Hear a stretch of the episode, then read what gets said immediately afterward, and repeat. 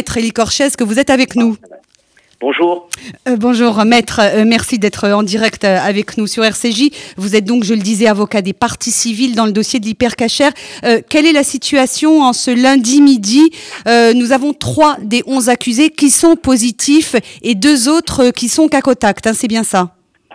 Oui, on a trois accusés effectivement au moment où on se parle qui, qui ont été testés euh, positifs euh, au Covid malheureusement, ce qui fait que, le procès est suspendu euh, comme vous le savez et, qu'il est suspendu toute la semaine puisque dans le meilleur des cas il ne pourra reprendre que, lundi prochain. Le, président de cette cour d'assises spéciale, Régis de Jorna, a annoncé que l'ensemble des accusés allaient être testés. Est-ce qu'on a une idée du jour ou du moment auquel tomberont ces résultats? Euh, déjà euh, quasiment la majorité euh, des, des, des, accusés ont, été testés et ont eu un résultat déjà de leur test. il en reste encore quelques-uns. Nous allons voir comment la situation va évoluer. À l'heure qu'il est, il est trop tôt pour pour pouvoir dire quoi que ce soit de très de très précis. Euh, la seule chose que je peux vous dire, c'est qu'effectivement, euh, euh, nous attendons les résultats qu'il y aura, puisque la première des choses à faire respecter, en dépit du fait que nous souhaitons tous que ce procès puisse reprendre et aller à son terme, comme cela est prévu, c'est d'abord la santé de chacun, à la fois de ceux qui ont été testés positifs, et je pense aussi à certains confrères de la défense qui sont en contact quotidiennement avec les accusés. Il faut aussi voir avec les confrères s'il n'y a pas des des cas positifs, euh, en dehors même des cas contacts euh, qui, vont, qui, existent d'ores et déjà.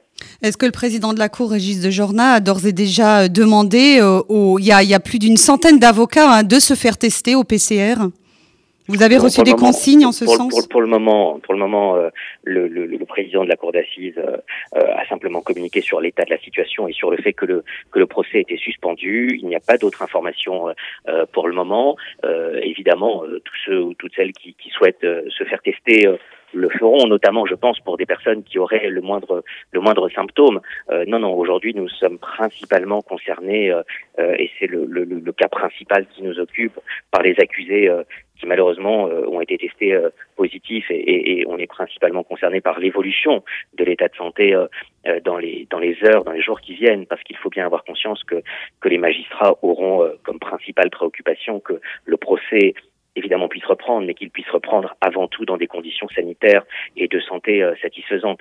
Donc euh, pour le moment, euh, il n'y a que ça comme information qui est qui est concrète et que nous avons.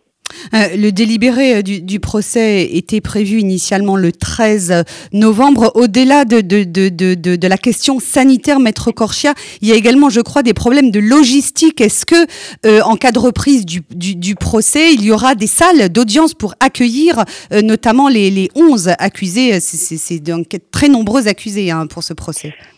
Vous avez raison, c'est une difficulté, vous avez raison de le soulever. Nous savons qu'il y a un problème logistique, euh, que normalement le délibéré euh, était justement fixé à la fin de la semaine prochaine, le 13 novembre, euh, le vendredi 13 novembre en fin de matinée, parce que justement à partir de la semaine qui suit, normalement la cour, la salle dans laquelle la cour d'assises siège actuellement au tribunal judiciaire devait être devait être donc mise à la disposition d'un autre procès avec beaucoup de, de personnes mises en cause. Comment les choses vont se passer, je ne le sais pas. Je dirais, pour être tout à fait euh, clair à ce sujet, que l'objectif numéro un, ce sera l'objectif sanitaire. Je fais confiance aux magistrats et au président de la Cour d'assises euh, spécialement composée et, à la Cour d'appel de Paris, euh, à la plus haute juridiction, pour pouvoir trouver une solution technique, logistique à cette situation exceptionnelle que nous vivons. Sur le plan logistique, même si c'est très difficile et j'en ai conscience, je pense qu'une solution euh, pourra être trouvée euh, euh, par les magistrats.